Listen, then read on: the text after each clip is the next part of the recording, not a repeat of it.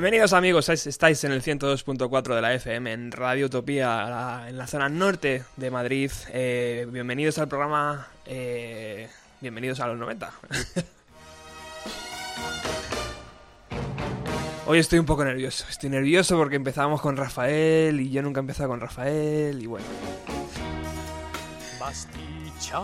Y además tengo un invitado especial. Eh, siempre los invitados eh, que vienen aquí eh, lo hacen con nota. O sea, no, son unos cualquiera, son personas elegidas ahí cuidadosamente. y es mucha más la luz que la oscuridad.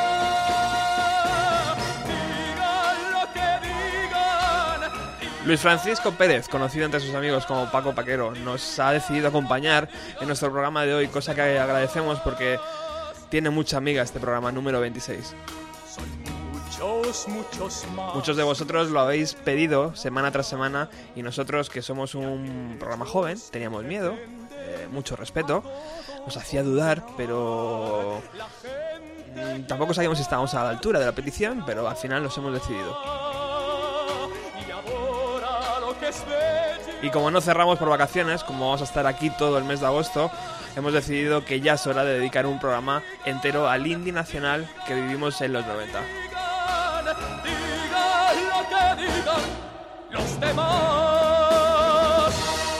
Por eso digan lo que digan, hoy vamos a dedicar bienvenido a los 90 al indie nacional y bueno, pero estaba presentando a, mi invitado de hoy, ya sabéis... Eh, que los invitados eh, tienen eh, pues mucho nivel en Bienvenido a los 90 y el de hoy es un personaje muy interesante que siempre tiene algo que decir.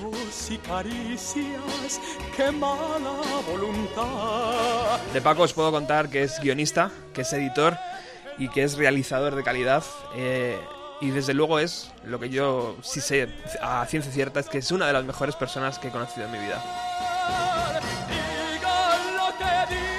Entre sus trabajos destacados podemos encontrar los cortos premiados de Manolito Spinberg en 2005, Fresas con Nata en 2005 también, Hoy no es ayer en 2006, Comando Mosquito en 2008, De Pesca en el 2009, en la próxima parada en el 2011, muy reciente, y actualmente está inmerso en un trabajo que dará que hablar llamado Autofilmografía a los 30.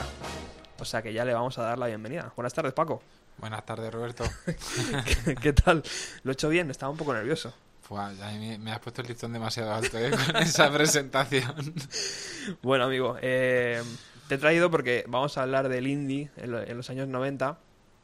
Eh, y claro, pues guionista, editor, o sea, tu mundo relacionado con el cine, hemos decidido mezclar lo que fue el indie de los 90 con la ayuda que ha tenido gracias al cine ¿no? y a la repercusión que ha tenido en la gran pantalla.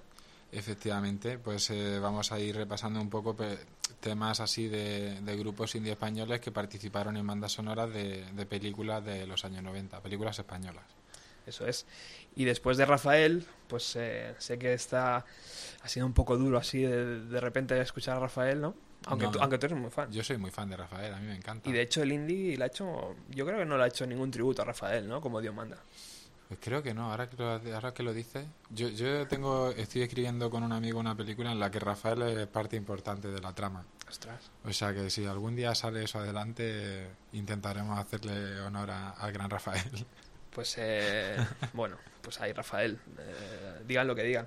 Vamos a empezar, eh, bienvenidos a los 90, con un grupo que sí estaba dentro ya de lo, de lo que era lo moderno en España y que yo creo que fue de los primeros que mm, se atrevió a dar el paso a cantar en inglés.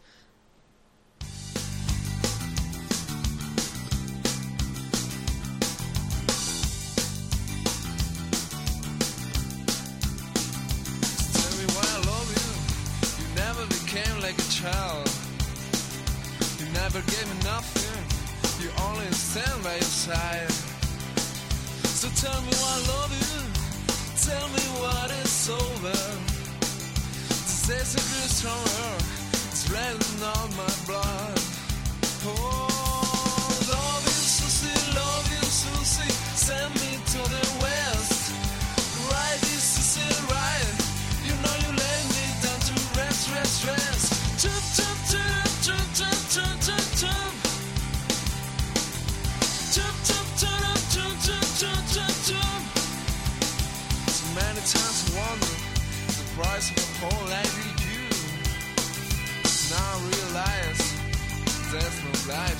Heart.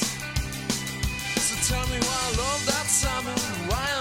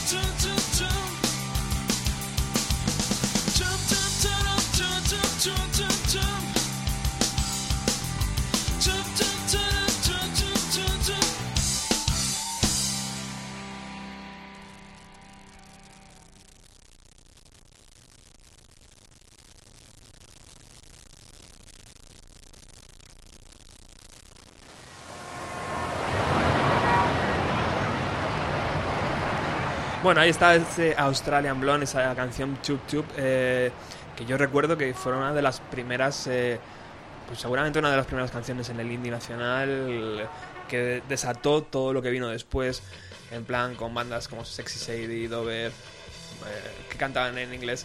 Eh, se forman en 1992 con Tito Valdés en el bajo, Roberto Nícega en la batería y Fran Fernández como guitarra y cantante.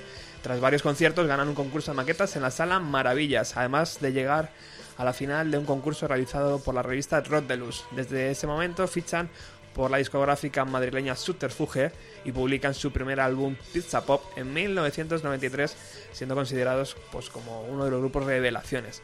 Ese, este no tardó eh, este, este disco no tardó en darse a conocer eh, al, gran público, sobre todo por la canción Chup Chup, que estaba dentro de Historias del Cronen, eh, que fue también una película muy nombrada en los 90. Pues efectivamente, Historia del Cronen es el, del año 95, y está dirigida por Moncho Almendariz y está basada en la novela homónima de José Ángel Mañas.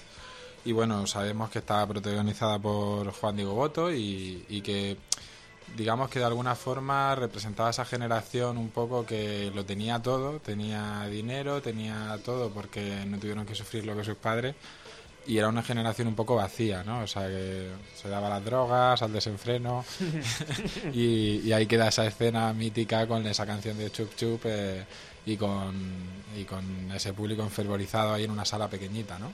Eso es. Y bueno, otra cosa que podríamos decir de la banda sonora de Historias del Cronen es que no solamente participaron Australian Blonde, sino que también hubo temas de bandas pues nacionales como Reincidentes, como El Inquilino Comunista o incluso como Hanlep también. Eh, Además, se me ha olvidado decir que eh, Australian Blonde destapó todo lo que fue el sonido Gijón. Eh, una gran cantidad de bandas venían de esa ciudad que mucha gente, por hacer un poco la comparativa, le llamaba la Seattle española.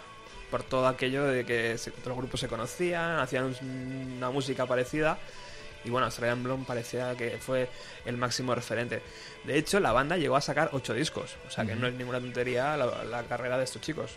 Bueno, y la que siguen ahora, que Francisco Nison... Bueno, ¿cómo se llama en realidad? Fran- Sí, tiene un nombre ahí. O sea. Francisco Nison, que Sí. era el cantante de Australian Blonde, ahora sigue en solitario y, y la verdad que tiene temas también mitiquísimos. Ya, en- ya en castellano, eso sí, que ya canta en castellano. Pero el de Erasmus Borrachas es es súper bueno. y ahora ha sacado un disco, hace poquito también con, con The New Raymond. O sea, Sí. colaboran juntos y han sacado, han sacado un disco juntos, sí. O sea que, pues una carrera muy prometedora, ¿no? Porque lleva ya bastante tiempo. Sí, sí, no ha parado, no ha parado desde entonces. Bueno, pues ahí dejábamos Australian Blonde. Eh, ¿Recuerdas alguna escena mítica de la película? Aparte de la de la banda tocando. Pues sí, hay, había una en la que se ponía Juan Diego Boto, estaba, bastante perjudicado en ese momento por las drogas, y se pone a hacer como equilibrismo sobre una viga y tal. Y bueno, y luego aparte la del final, que es muy, muy gore, pero no voy a... O sea, gore a nivel dramático, pero no voy a destaparla por si alguien no la ha visto porque es que es el final de la película. Pero es una película recomendable, la verdad. Perfecto.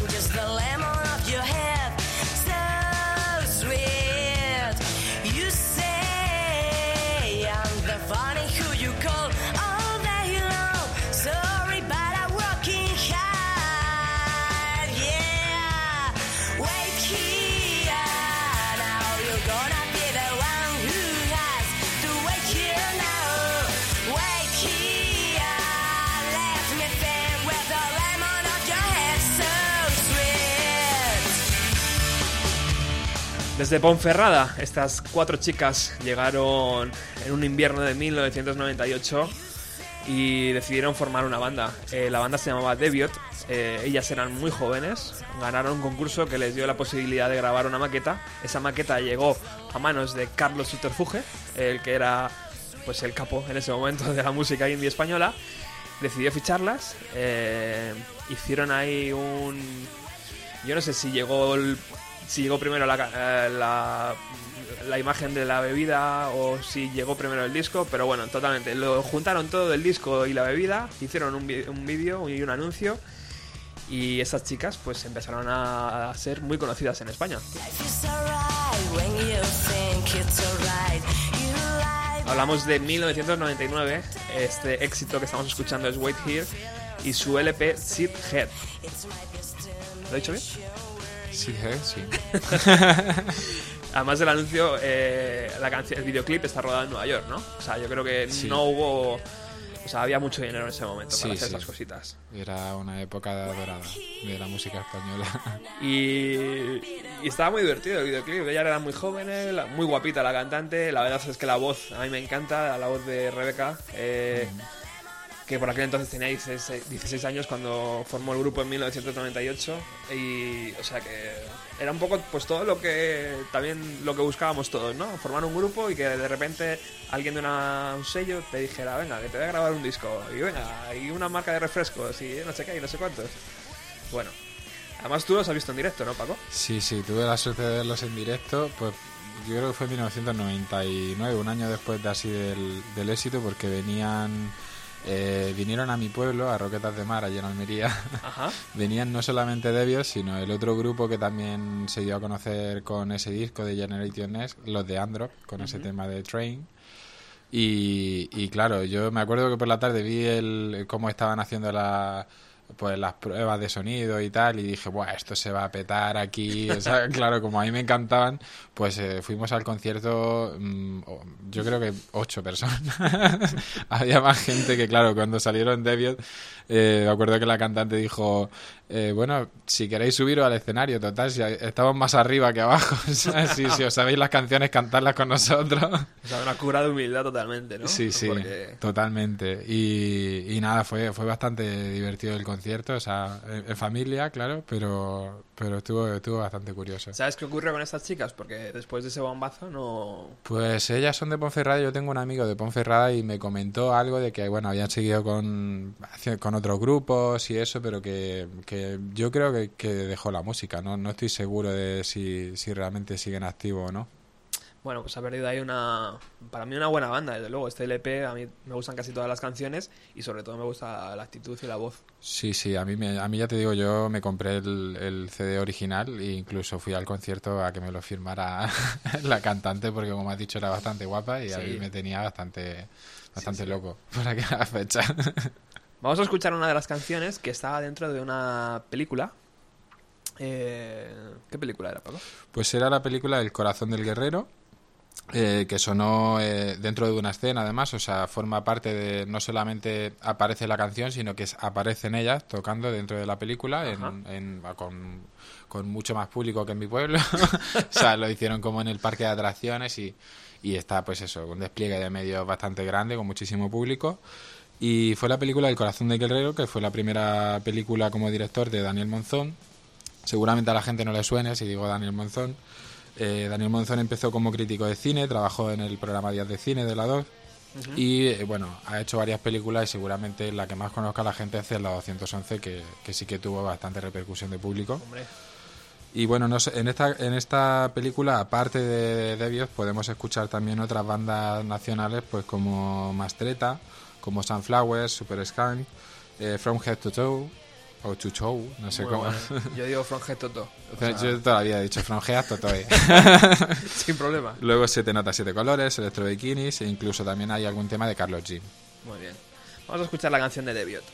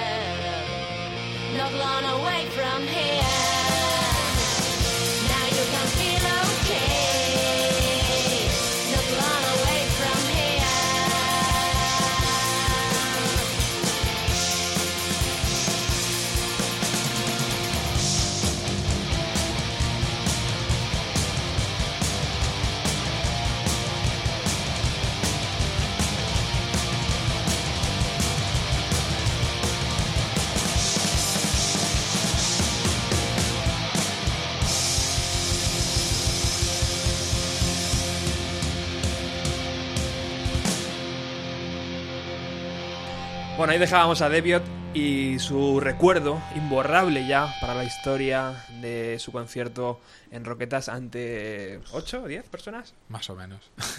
Pues eh, seguramente lo recordarán a día de hoy.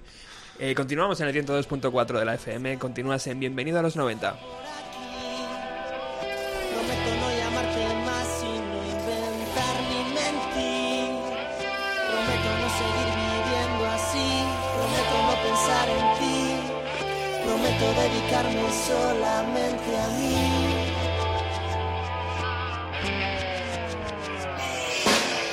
A partir de ahora lucharé por cambiar.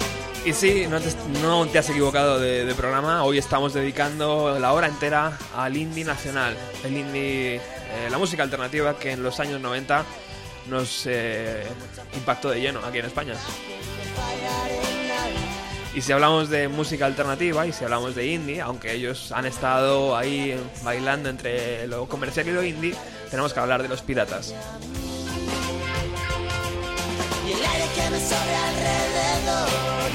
Porque ¿quién no ha cantado esta canción ahí a, pulmón? en su habitación o, o con los colegas. Bueno, la banda fue fundada en Vigo, como todos sabéis, eh, en 1989, cuando Iván Ferreiro y Paco Serén deciden crear un grupo al que llaman Los Piratas del Capitán Baroli. Eh, Capitán Baroli es una referencia a Barullo, un gran amigo de Iván Ferreiro.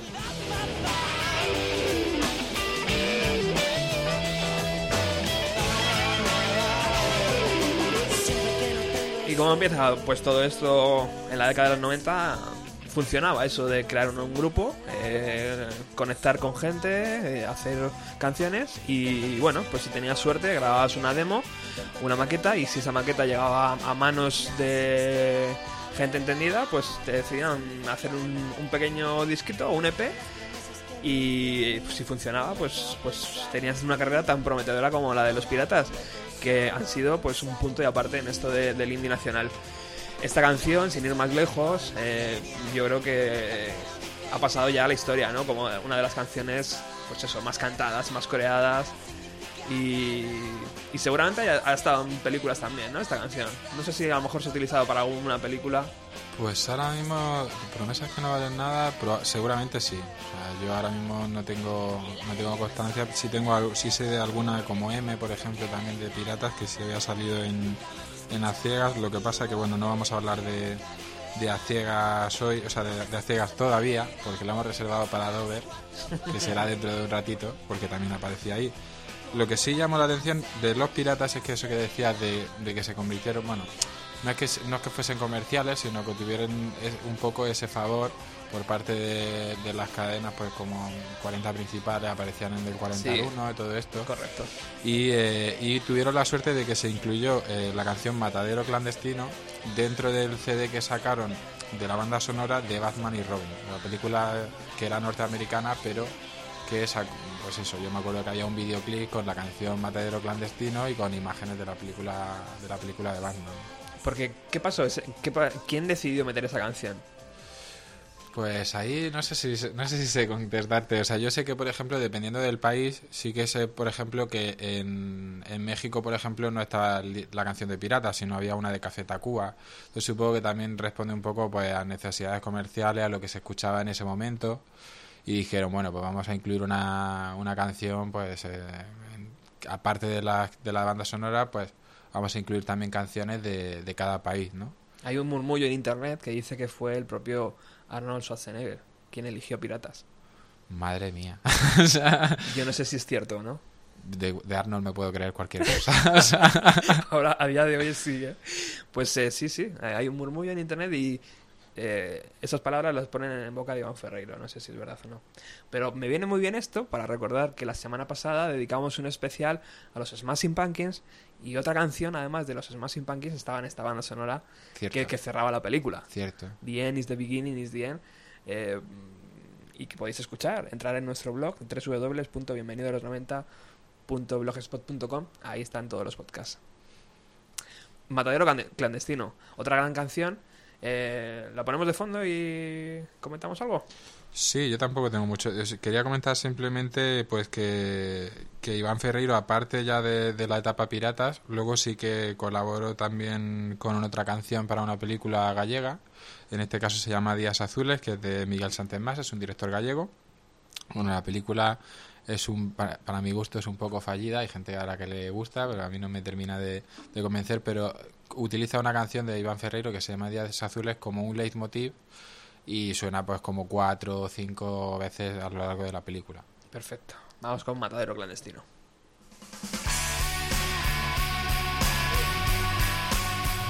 Que sepas que no te vas a escapar de algunas preguntitas sobre tus cortos. Ah, vale, vale. Estoy aquí para lo que queráis.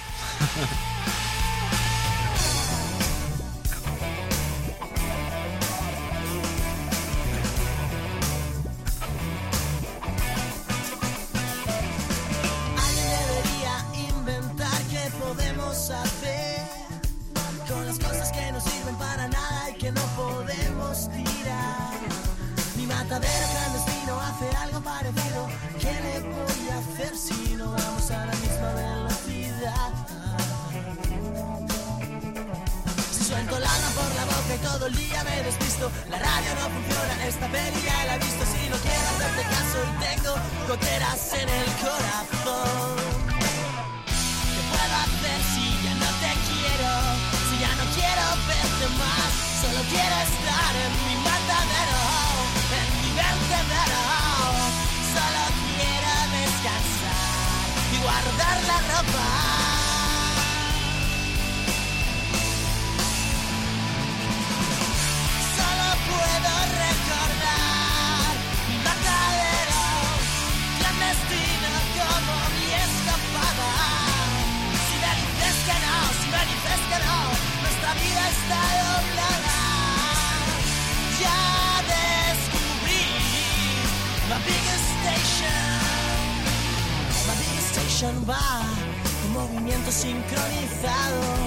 y él nunca me ha fallado.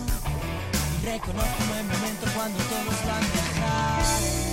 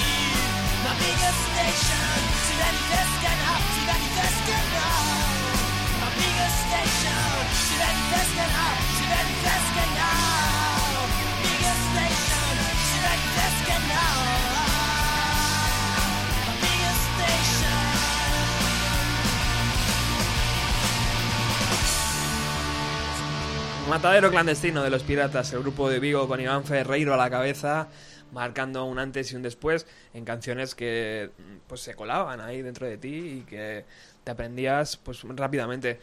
Una de las grandes bandas que en los 90 nos dio Vigo.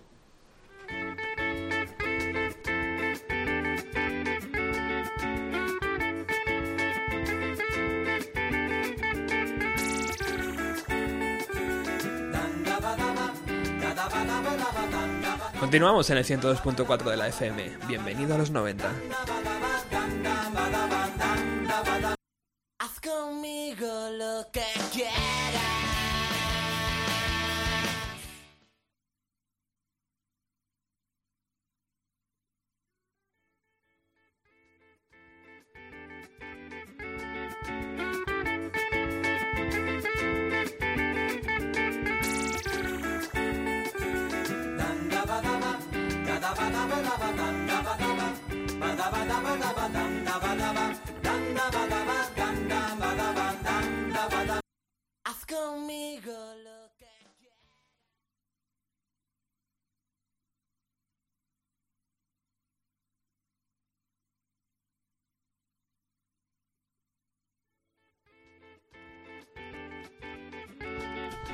La tercera va la vencida, no os preocupéis, chicos. Solucionado, el ordenador está cansado, es agosto, ya entendéis esto.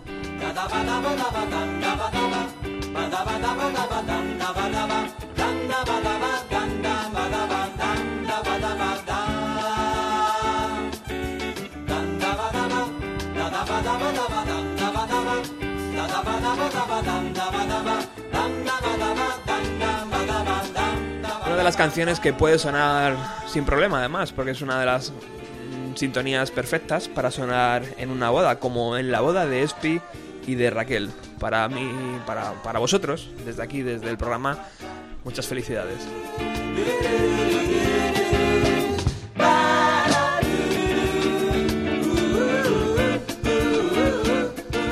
Quiero fotos del evento, ¿eh? Por lo menos unas fotos aquí para colgar en el Facebook del programa.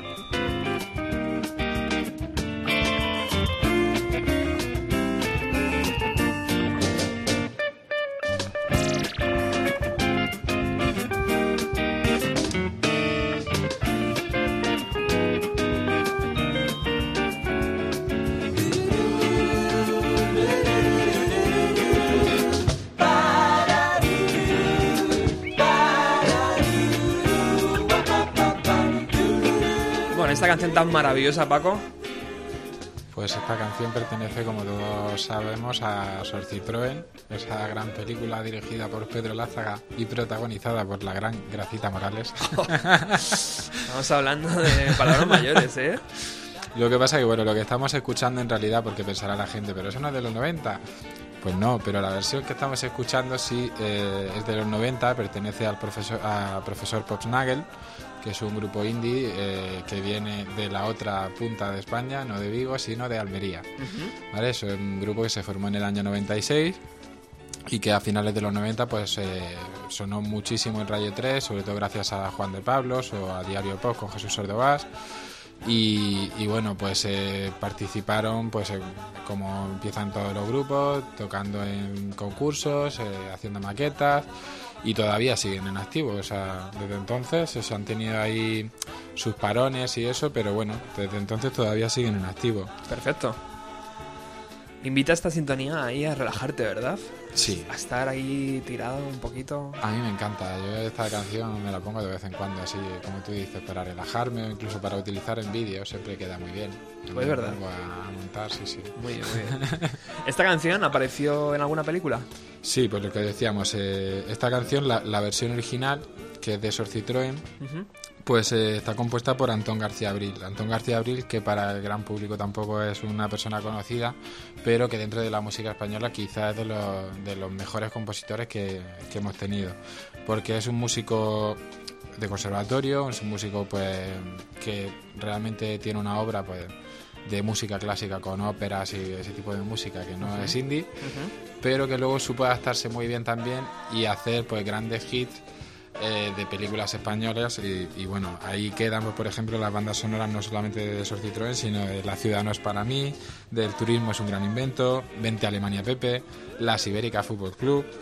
Y luego también aparte y es se- seguramente digamos la parte más seria de, de la digamos de la discografía de Antonio García Abril en el cine, Los Santos Inocentes de Mario Camus y eh, la sintonía del Hombre y la Tierra de Félix Rodríguez de la Fuente.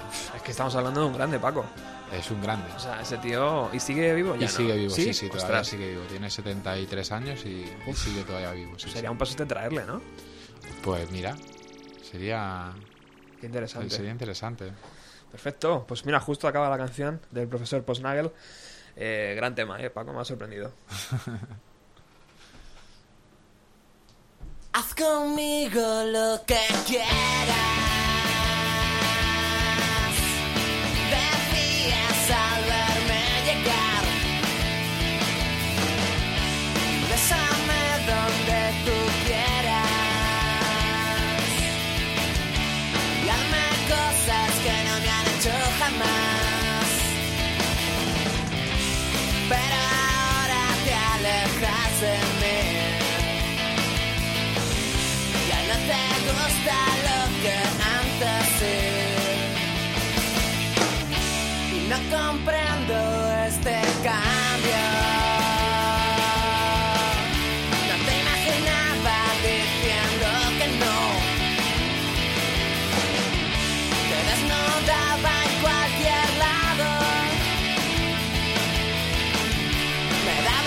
Continúas en el 102.4. Hoy estamos en Bienvenido a los 90 hablando del indie nacional. Y continuamos con este grupo malagueño, Fila India, eh, un trío eh, eh, formado por Juanpa a la voz y al bajo, Álvaro a la guitarra y Víctor a la batería. Pues. La banda se dio a conocer con una versión de la canción Yo tenía un novio que tocaba en un conjunto beat de Rubí y Los Casinos, publicada en 1997 en un recopilatorio llamado Amigos de lo Ajeno.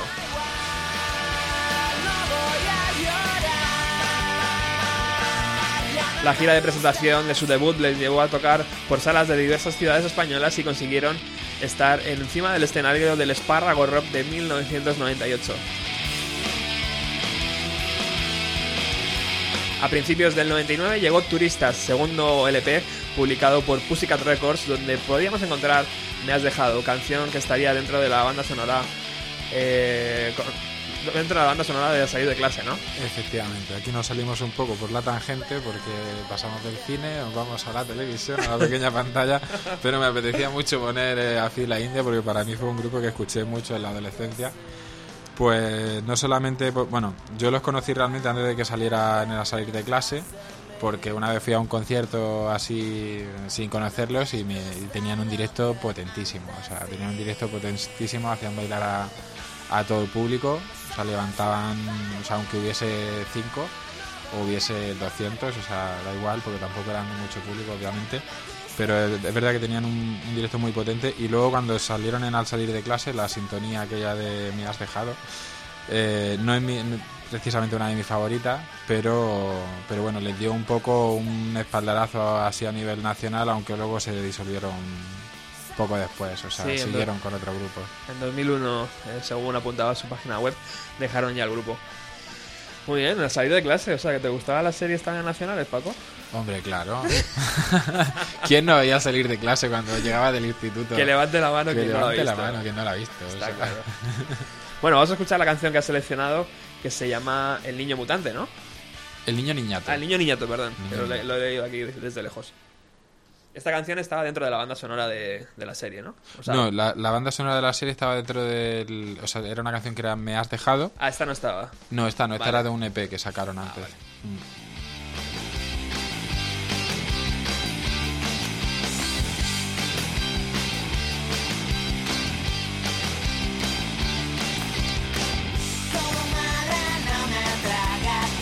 second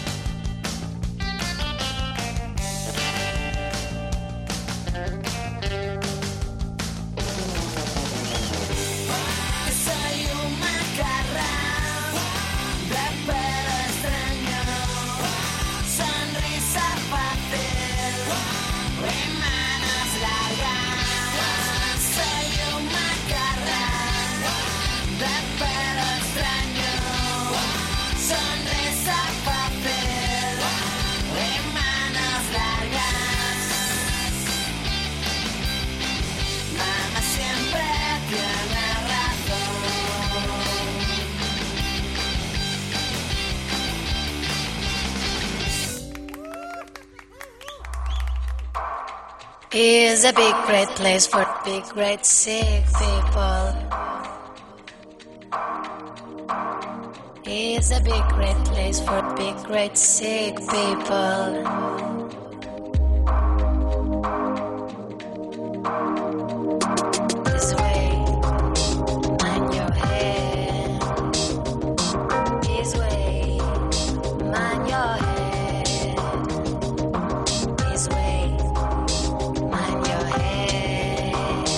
Dejábamos a Fila India y el personaje que tenemos entre manos ahora no es cualquier cosa. De padre jordano y de madre navarra, su nombre significa éxtasis en árabe.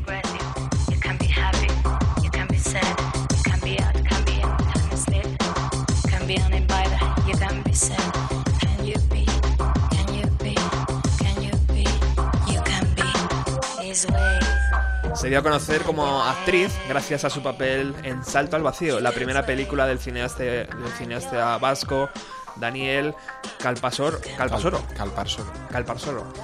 En cuanto a su carrera musical, antes de su primera incursión en la pantalla, Nadia Indri eh, cantaba como parte del coro de Respect Música Soul y el Clan Club, el- el- un- un- una formación de jazz. Más tarde eh, formó junto a Carlos Jean el grupo Nadia Jean. Con esta formación editó No Blood eh, en 1998, que bueno, pues es la- una de las canciones que estamos escuchando, Mind Your Head, es la que pertenece a ese disco. Exactamente. Eh, personaje un poco uf, ambiguo, ¿no? O sea, actriz que no te dejaba indiferente, ¿no? O sea, te, podía gustar mucho o decías, pero esto, ¿qué, va? Sí, es verdad, hay gente que no la, no la traga por esa, también por esa, esa vocecita que tiene, ¿no? Ese timbre de, voz tan, tan suave, así como aterciopelado y que y que bueno, también el rostro que tiene, tiene un, un rostro muy peculiar, que también, bueno, eh, salió en películas pues como, aparte de la de Daniel Calparsoro, que iba, iba a hablarlo también ahora, porque Daniel Calparsoro era su pareja, o sea, claro, ella participó en la, mm, no sé si fueron dos o tres, las tres primeras películas.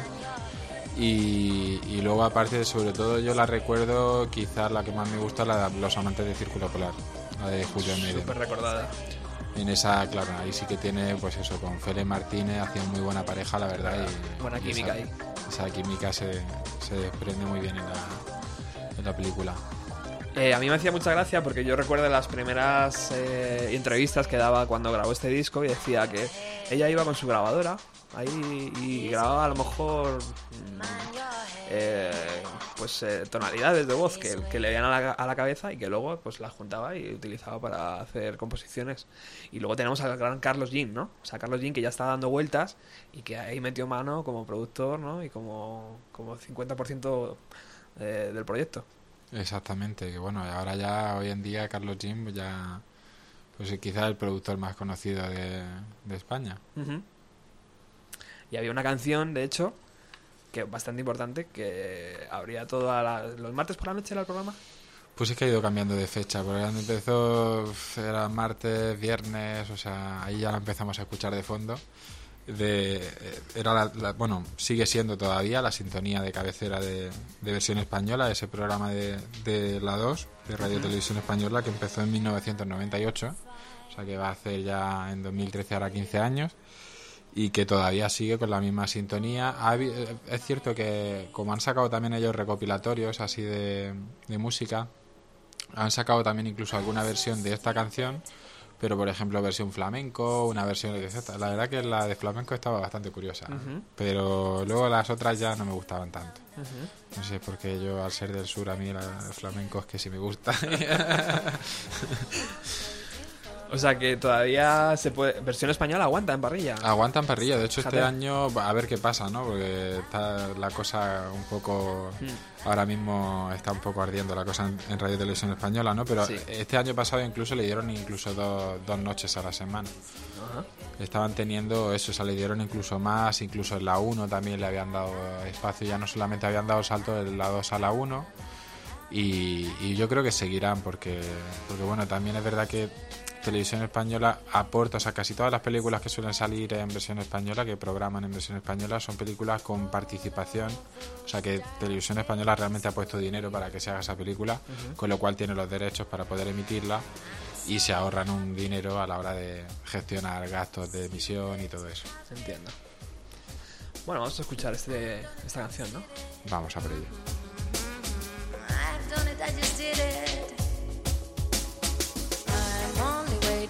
Waiting for love, little stupid cool girl, and you don't understand.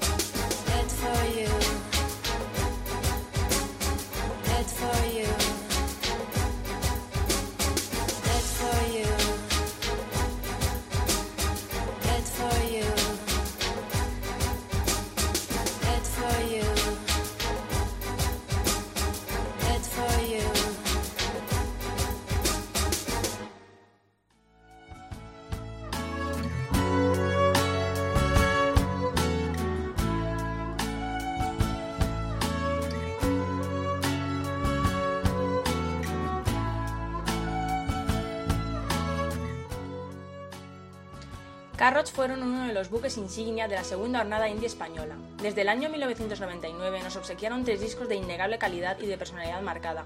Vicente Macía nos presenta a Pygmy. Bebiendo de la psicodelia arrastrada en todos sus trabajos, se le une ahora un temperamento pop más calmado e intimista. Sigue la línea que en su día marcaron maestros como Cat Stevens o Simon Garfunkel. Pygmy sosiega sus guitarras y da paso a unas letras maduras marcadas por emociones personales. Canciones como Lantana o Piedras y Guisantes dan fe de que la edad adulta musical ya ha comenzado para su creador. A medio camino entre el pop y el folk, manchado por la psicodelia, inconformista con los cánones comerciales del mercado, Pygmy se detiene a mostrarnos su cara más intimista. En las actuaciones en directo la acompaña el multiinstrumentista inseparable Jordi Montero. Actualmente está terminando la producción de su segundo disco, Amsterdam. Su salida está prevista para finales del 2012. Y yo la canción que he elegido en este caso es una de, de- del nuevo disco. Así que ahí os la dejo y que la disfrutéis.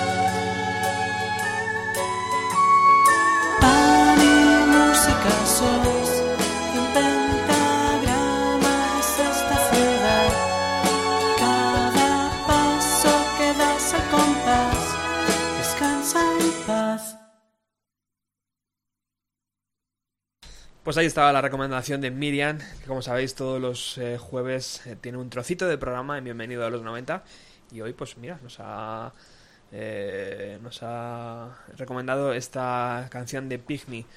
¿Lo conocías Paco? No. ¿No? Pues mira, una cosa que te llevas de aquí. bueno, continuamos eh, con uno de los grupos que a mí me ha, me ha resultado una sorpresa al ir, al ir a buscar información sobre ellos, ya que hacía mucho, mucho tiempo que no tenía ni idea de lo que estaban haciendo. Pero mira, resulta que han decidido volver.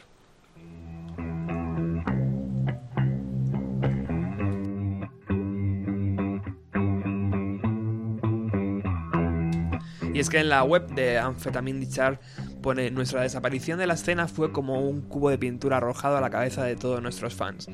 Ya arregladas las desavenencias y totalmente limpios, volvemos a golpear de nuevo.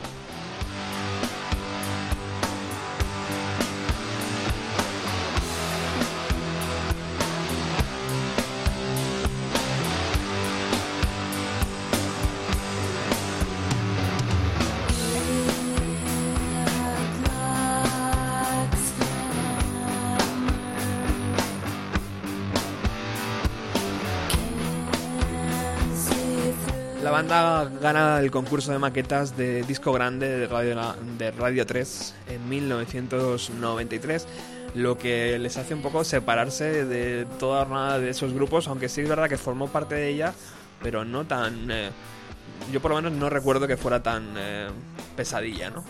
Contar con este grupo. O sea, ellos hicieron su carrera un poco al margen de lo que eran todas las bandas, ¿no? Que estaban en ese, en ese momento sonando. Y bueno, pues eh, gran noticia. Ellos decidieron volver. El año pasado eh, dieron conciertos y tienen en mente sacar un nuevo disco. O sea que, bueno, Pinta de una cosa. pinta bien. Muchos años después, todo el mundo con un poquito menos pelo, un poquito más de tripa, pero, pero bueno, eh, la música sigue estando ahí. Y bueno, una de las eh, eh, fuertes, una de las cosas fuertes del grupo era la voz de, de su cantante. O sea que y esperemos que, que en este nuevo trabajo, si al final sale, pues eh, podamos ver la evolución del grupo durante todos estos años. Es curioso porque es como cerrar una caja, eh, dejarla en el trastero durante 10 años y abrirla, ¿no? Después de 10 años y dices, uy, esto me gustaba hace 10 años. Exactamente. Bueno, esta, este, este grupo también eh, participó en la banda sonora de una película, ¿no, Paco? Pues sí, esta canción que estamos escuchando ahora mismo de fondo formó parte de Abre los Ojos, esa película que todo el mundo conocerá de Alejandro Amenábar de 1997 y que, bueno, o sea, asociamos sobre todo a esa escena en la que está en un bar eh, Eduardo Noriega un poco perdido con la máscara esta que lleva un poco extraña y, sería indisoluble, ¿no? O sea, esta canción, si no estuviera dentro de esa película, en esa escena en concreto, yo no me la imagino con otra, con otra canción. O sea, ya, no sé, está como que asocio, en cuanto escucho esta canción, asocio directamente a, a ese momento en concreto de la película, ¿no? Bueno, sabemos que esa película luego también se adaptó a Hollywood, la compró Tom, Tom Cruise y la dirigió Cameron Crowe cambiándole el título por Vanilla Sky. Yo, sinceramente, no la he visto, o sea, prefiero quedarme con la original. Y la banda sonora, además de, de esta. Tiene, tiene dos canciones de Amphetamine Discharge, no solamente esta, tiene otra más. A- además, incluye también canciones de, de Chucho, de Massive Attack y de Los Coronas. Y bueno, aparte también porque es un doble CD, eh, tiene pues la música compuesta como siempre por, por Alejandro Menábar, en este caso con, en colaboración con Mariano Marín. Perfecto. Abre los ojos. ¿Te, te gustó la película? A mí sí, o ¿Sí? sea, sí. Es una película que me. Yo creo que a todos cuando éramos adolescentes y íbamos al cine porque no era tan caro como ahora. pues eh, en- yo creo que fue una película que a todo el mundo le gustó, o sea, que era como un anime, ¿no? O sea, esto de. ¿Has visto abre los ojos? Es verdad. ¿sabes ¿Cómo mola al final? tal? No la he entendido, pero ¿qué? verdad. Luego ya empezaban las teorías de. Porque hay diferentes teorías sobre el final y eso, ¿no? Pero bueno, siempre está bien, ¿no? Que aparezca un poco esa leyenda en torno a, a los finales de las películas. ¿Qué porcentaje del cine español ha influido a la hora de escribir guiones? O sea, ¿o te ha influido a la hora de decir... A mí hacer- mucho. Voy a hacer un corto y lo voy a llevar por aquí. A, O sea, mí, a mí mucho. ¿sí? A mí es la película que me hizo querer dedicarme a, a hacer cine y a contar historias a través de, digamos, de guiones y de... O sea, de escribir guiones y rodarlos en forma de película, fue el Bola. curiosamente. El bola. Que es una película pues de los 90 también. Sí. Y una película pues bastante modesta, o sea, no, no fue ni con El Padrino, ni fue con, con Casablanca, ni, ni con ninguna película de estas con la que me entró el gusanillo. O sea, a mí me gustaba Hitchcock, me gustaban estas cosas, pero es que esa película me removió mucho por dentro y me la vi tres veces seguidas cuando la, cuando la alquilé. Fue como, hostia, yo quiero hacer eso. Y ahora el tipo de cine que más me gusta... O sea, a mí me gusta todo tipo de cine como espectador, pero el que más me gustaría llegar a hacer es de directores aquí, eh, o sea, parecido a lo que hacen algunos directores españoles, pues como Daniel Sánchez Arevalo, o sea, la gente que haya visto Primos, esta última película española que está bastante bien, pues quizás más, a mí me gusta más, eh, bueno, Primos me encanta, pero la primera película que hizo, Azul Oscuro Casi Negro, es casi de lo que más me gusta y lo que a mí me gustaría un poco llegar a hacer si algún día eh, llego a dirigir un largometraje, que es contar historias dramáticas pero con una buena dosis de, de comedia, que tenga ahí un, un este digamos en la balanza las dos ahí un poco luchando por salir a flote, ¿no? El drama y la comedia. Eso es difícil, dicen, ¿no? Es Eh, un poco es difícil, sí. la fórmula mágica. Es difícil. Dos cosas. ¿Cómo, es- cómo, cómo cómo conseguiste que, que Manolito Spinberg, tanta gente famosa accediera a hablar sobre él, ficticiamente? Pues eh, simplemente preguntándoselo a la gente por la calle. O sea, era. Lo hice en colaboración con, con un compañero que tú también lo conoces, con, con Miguel Rodríguez. Y los dos estábamos estudiando en ese momento en la carrera. Cogimos una camarita doméstica, pedimos un micro de, de los cutres de 10 euros y nos lanzamos ahí en el Festival de Málaga a la caza y captura de, Ahí estaban todos, ¿no? de gente conocida del cine español que nos pudiera hablar sobre este personaje. Y nadie, se, nadie nos dijo que no. Joder, pues fíjate. Sí, sí. Vale, perfecto. Y la otra. En, eh, en la última, en... eh, no, no tragues saliva, que no te voy a preguntar nada malo. en em, eh, la última parada, En la próxima. en la parada. próxima parada, em, ¿cuál, ¿qué importancia ha tenido la, la, la música? Pues ha tenido mucha importancia. Para mí era muy importante. Bueno, seguramente la mayoría de la gente no lo habrá visto porque todavía no está online y solamente se puede ver en festivales y eso. Se puede Pero ver bueno, el tráiler. Se puede ver el tráiler. O sea, tampoco el tráiler dice mucho sobre, sobre qué va la historia, pero bueno, la historia, el protagonista, eh, partiendo de que el protagonista es un músico y eh, hay un concierto en directo a lo largo del, a lo largo de la historia, entonces pues era importante eh, marcar un poco la personalidad del protagonista a través de la música que, que escuchamos y, y obviamente pues la selección tenía que ser bueno primero yo quería que fueran todos grupos grupos de aquí grupos de Madrid grupos o sea que, tu- que tuvieran pues referencias sobre todo eh, o influencias de de Bob Dylan y de y un poco de esa música así folk así un poco pero en inglés también que fuese en inglés. Y pues, pues eso al final pues sona, ha sonado pues eso temas sobre todo si no madrileños porque el único que no es eh, Tommy Du que es la voz cantante de, de Marcus Duan de Secret Family eh, también está o sea, tiene relación con Madrid porque vive aquí. Y he tenido también la suerte gracias o sea, gracias a ti de, de conocerlo porque colaboré contigo en, en aquel vídeo que grabamos para Rocky Road Sí.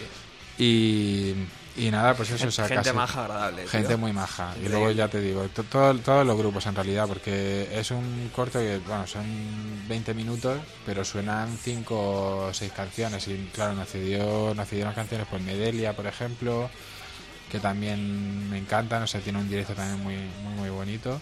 Y luego también nos cedió dos temas también. Eh, eh, joder, estoy ahora mismo, me he puesto nervioso. ¿Por qué? ¿Por qué? Se me ha olvidado el nombre. no me lo puedo creer. Eh, eh, ¿La banda del tráiler dices que aparece en el tráiler? No. ¿Cuál? Sí, dímelo. de- 17. De, Templeton, no, no. Ah, eh, Brian Hunt. De Brian Hunt. Uy, cómo estoy yo. es que los calores me tienen. Sí, no, no, o sea, eso de Brian Hunt, por ejemplo, que nos dejó dos temas, o sea, de, de su disco. Qué bien. Nos lo cedió la discográfica Limbo Star. Y suena, por ejemplo, en los créditos. Para mí es una canción que se llama Galician Postcards y que, en el disco suena diferente. En el disco la hace, la hace más sucia, más guitarrera, más en el estudio. Incluso se escucha como le, le habla a alguien dentro del estudio de pasa, pasa, tal. Y luego hizo una versión que la hizo para, para la información.com, que es un, un diario digital. Ajá. Le grabaron esa versión en acústico y esa fue la que le pedí yo a Brian. Y, y Brian pues me, me la pasó sin, sin ningún problema, súper majo, o sea, Sí. se portó muy bien, sí, sí. Y luego, bueno, como no, la, la actuación estelar que, que no solamente aparece con. No cedió también otra canción, una versión que habían hecho también de, de, de una canción americana, sino una propia, la que sale tocando directamente en directo en la sala Costello. Eh, pues sale nuestro querido Chisco Rojo, que yo sé que tú también lo aprecias mucho. Joder. Yo siempre le digo, ¿el disco cuándo? ¿El disco cuándo? ¿El disco cuándo? Ya, pero bueno, ahora también sabes que forma parte de Ya. Marco and the Secret Family, ahora Sí. es el bajista. Y bueno, con el proyecto de The Singer Not The Song, que fue con el que con el que participó en la próxima parada, pues sigue todavía ahí haciendo su... Sí, sí- sí sé que tiene alguna composición nueva, pero no la, no la ha publicado todavía. Pero bueno, sigue ahí todavía. Hace poco, ha dado, este verano ha dado un par de conciertos. Yo no he podido ir, me ha pillado justo que me, iba de Madrid. y Yo, yo me pongo de mala uva cuando no puedo ir, porque sé que me estoy perdiendo algo emocionante. Es que está muy bien en directo, ¿eh? O sea, Eh, Es música que hay que escucharla en directo. O sea, Sí, sí, suena bien, obviamente, suena muy bien. Pe- O sea, cuando lo escuchas en tu casa y eso, pero o en tu iPod. Pero eh, en directo, eh, a mí me gusta mucho ver a Chisco en directo. pues tantos do- tanto eh, Chisco... ¿Cómo es Chisco o qué? Chisco Rojo. Rojo, eso es. Y Brian Hahn eh, pasaron por los estudios de la radio hace mucho tiempo, ya en los antiguos estudios. Y creo recordar que Brian además eh, se marcó esa, esa canción Galician, Galician Postcard o algo así. Galician Postcard, sí. eh, que dijo que, se había- que no sabía si estaba bien dicho no, pero que bueno, que él decía Galician Postcard y, y la verdad es que es muy amable, o sea, gente muy agradable. Y desde luego el tráiler, eh, ¿dónde pueden entrar, Paco, para verlo? ¿En tu, Pues en tu página? en mi página, así que luisfranciscoperez.com, ahí pueden ver los trailers o pueden ver también trabajos anteriores. O directamente en la próxima parada.com. Si, si ponen en la próxima parada.com, ahí, ahí tienen tanto un teaser con música de 17, que no hemos hablado de ellos hoy, pero que, que también estaría bien hablar de ellos. Porque, Se, se merecen un programa entero ellos solos, ¿eh? Sí. pues eh, tenemos eso, el teaser con música de 17 y el tráiler con música de Brian Hall. Pues ahí tenéis toda la información, luisfranciscoperez.com. Exactamente. Ahí están todos los trailers. Y estaría muy bien además que, que nos dejáis comentarios o que entráis en la página de Facebook de la próxima parada, ¿no? Pues sí, también pueden hacerse fan de la próxima parada en Facebook y, y seguir ahí un poco pues las últimas noticias de, de dónde se puede ver, dónde... ¿Y qué es lo próximo, Paco? Lo próximo, pues nada, seguir terminando de distribuir esto, que todavía le queda un poquito. Eh, Ahora en, lo emitirán en la 2, lo van a emitir entre septiembre y diciembre. Todavía no sé la fecha. Y, y nada, pues estoy con dos proyectos. Estoy, estoy ahí con uno de ficción que en realidad quería hacer hace mucho tiempo, que todavía no lo he hecho, que se llama Dame un beso. De momento se llama así, porque ya estoy pensando en cambiarlo.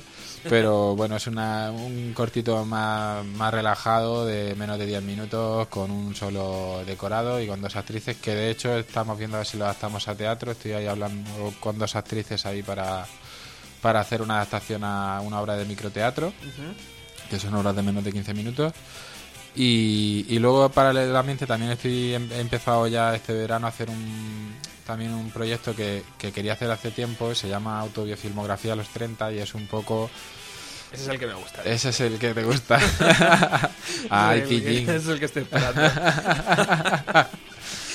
Pues ese, es que claro, es un poco porque es un proyecto documental. Y entonces, claro, el documental es una cosa que va cambiando a lo largo de... O sea, conforme vas haciendo el proyecto va mutando y va transformándose en otra cosa y lo que, lo que empieza al final no tiene nada que ver con muchas veces con lo que acaba. Y en este caso, pues claro, yo sé más o menos lo que quiero contar porque el propio título indica que obviamente voy a hablar de mi vida y de mi y de las obras que he hecho, pero en relación también a mi vida, ¿no? Y claro, eh, ahí pues al volcar tanto de ti no sabes cuándo, qué es lo que, hasta dónde puedes contar o qué te interesa contar. o- bueno, yo lo que sí tengo claro es que quiero hacerlo entretenido, o sea, que quiero que lo pueda ver cualquier persona, aunque no me conozca de nada y que le resulte algo interesante y algo y, al- y eso, o sea, le resulte ameno, que se ría, que tenga va a tener sus momentos dramáticos, porque mi vida tampoco ha sido un camino de rosas, pero bueno. Bien, bien. Pero estoy ilusionado haciéndolo, lo estoy pasando bien. O sea que no ponemos fecha todavía porque imagino que va un poco para... bueno, va para largo. va para sí, largo, mucho trabajo. largo. Pero bueno, atentos en la página web de luisfranciscopérez.com. Hay noticias frescas. Está, no sé, entrar cada semana, por ejemplo. Seguramente, ¿no? O cada. Sí, una vez, al- una vez al mes. Yo tampoco, tampoco me prodigo mucho. Yo una vez al mes. Ponedlo en favoritos en vuestro navegador porque, desde luego, merece la pena. ¿Continuamos con la música? Venga. Bueno, despedimos ya. Sí, ya nos queda poquito. Bueno, no sé si te he cortado, querías decir algo más. No, yo creo que por parte de Amphetamine Discharge no, ya eh, si quieres pues, podríamos hablar de, de Dover. Yo, eso es lo que te iba a decir. Digo, lo que vamos a anunciar es que seguramente eh, nos, no, seguramente no. Va a haber un segundo programa. Va a haber un segundo programa. Se nos han quedado muchas canciones fuera porque... porque Si- no un tercero. Y si no un tercero. Porque la cosa está ahí difícil, ¿eh? Sí, sí, sí. Bueno, un segundo programa que, pues ya la vuelta de vacaciones, ¿no? Lo hacemos. Sí. Ahí, septiembre, octubre. Sí. Y claro, pues se han quedado muchas bandas fuera que estaban sonando ahora por debajo un poco, Extremo Duro, Sexy Sadie. Pero si hablamos de música y si hablamos de, de los 90, tenemos que hablar de estas chicas. Vamos a ponerlo. Si quiere. ahora.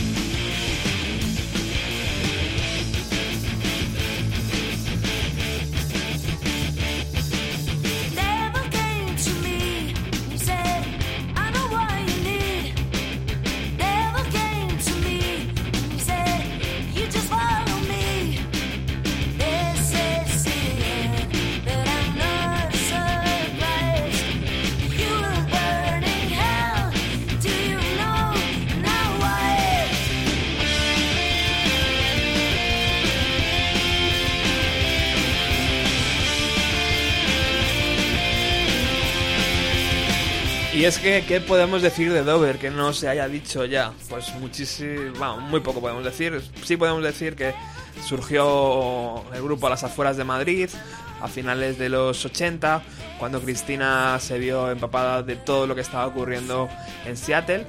Y bueno, pues en los locales de ensayo de Alcorcón, en el polígono industrial Ventorro del Cano, eh, pues eh, ahí empezó un poco la historia del grupo, se unió su hermana eh, y bueno, todos sabemos la historia. Ficharon por una, por una discográfica que logró, yo no sé si vender un producto, ¿no? Porque al final al cabo eh, pasaron por subterfugio, dieron el bombazo y luego se fueron a una multinacional.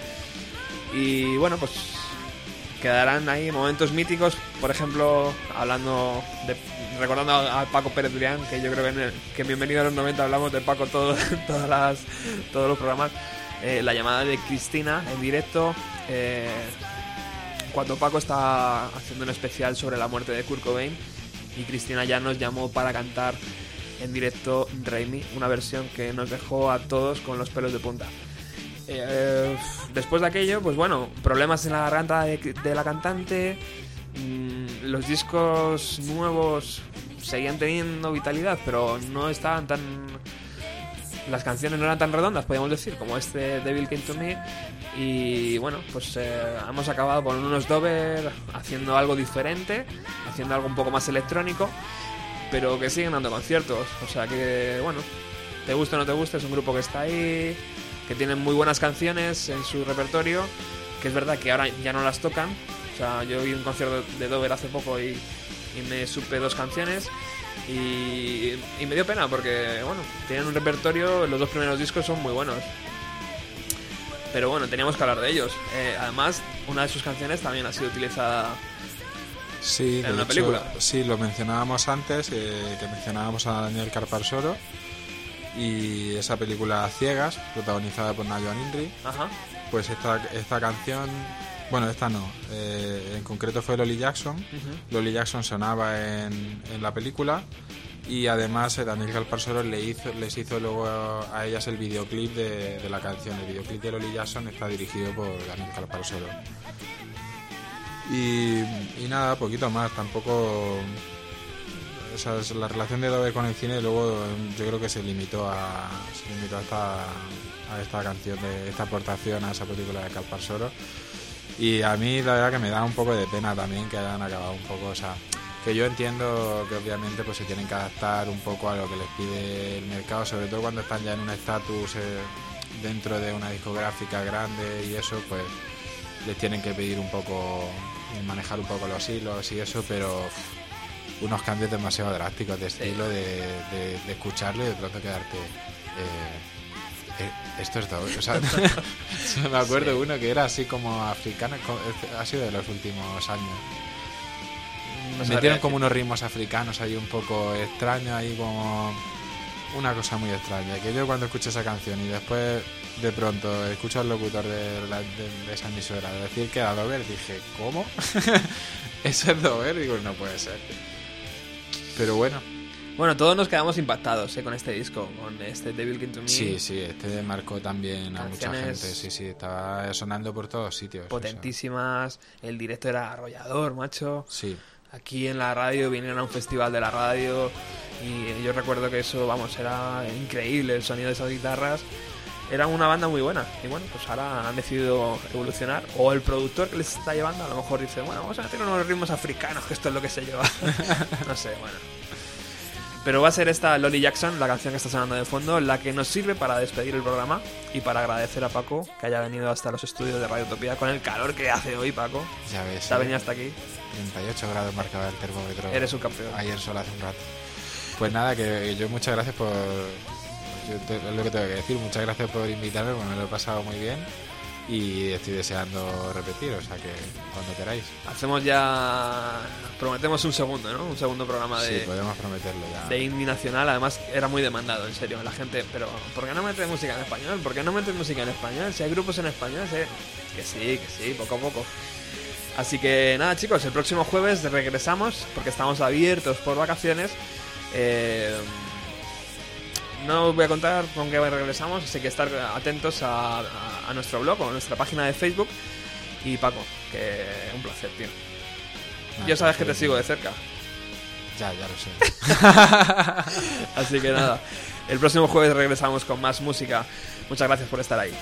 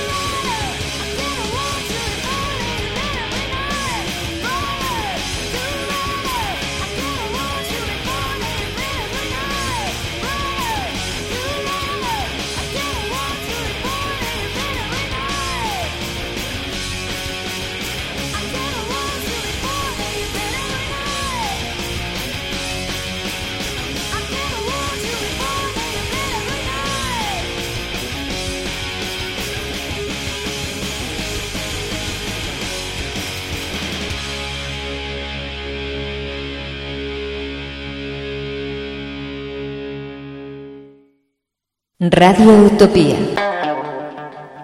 102.4